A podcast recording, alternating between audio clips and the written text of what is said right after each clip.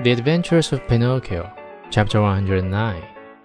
At the sight of that bag, Pinocchio felt slightly happier and thought to himself, My friend must be suffering from the same sickness that I am.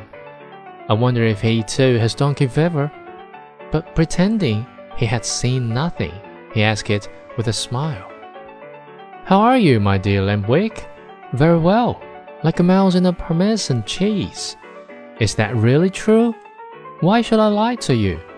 I beg your pardon, my friend, but why then you're wearing that cotton bag over your ears? The doctor has ordered it because one of my knees hurts.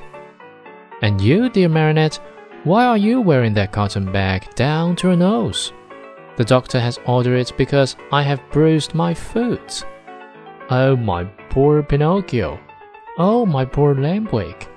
Embarrassingly long silence follows these words, during which time the two friends looked at each other in a mocking way.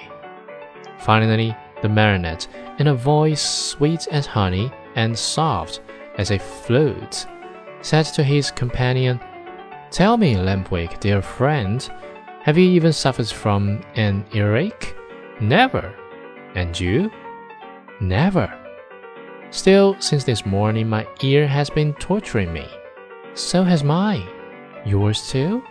And which ear is it? Both of them. And yours? Both of them too. I wonder if it could be the same sickness. I'm afraid it is. Would you do me a favor, Lampwick? Gladly, with my whole heart. Will you let me see your ears? Why not? But before I show you mine, I want to see yours, dear Pinocchio. No, you must show yours first. No, my dear, yours first, then mine. Well then, said the marionette, let us make a contract. Let's hear the contract. Let us take off our caps together, all right? All right. Ready then? Pinocchio began to count. One, two, three.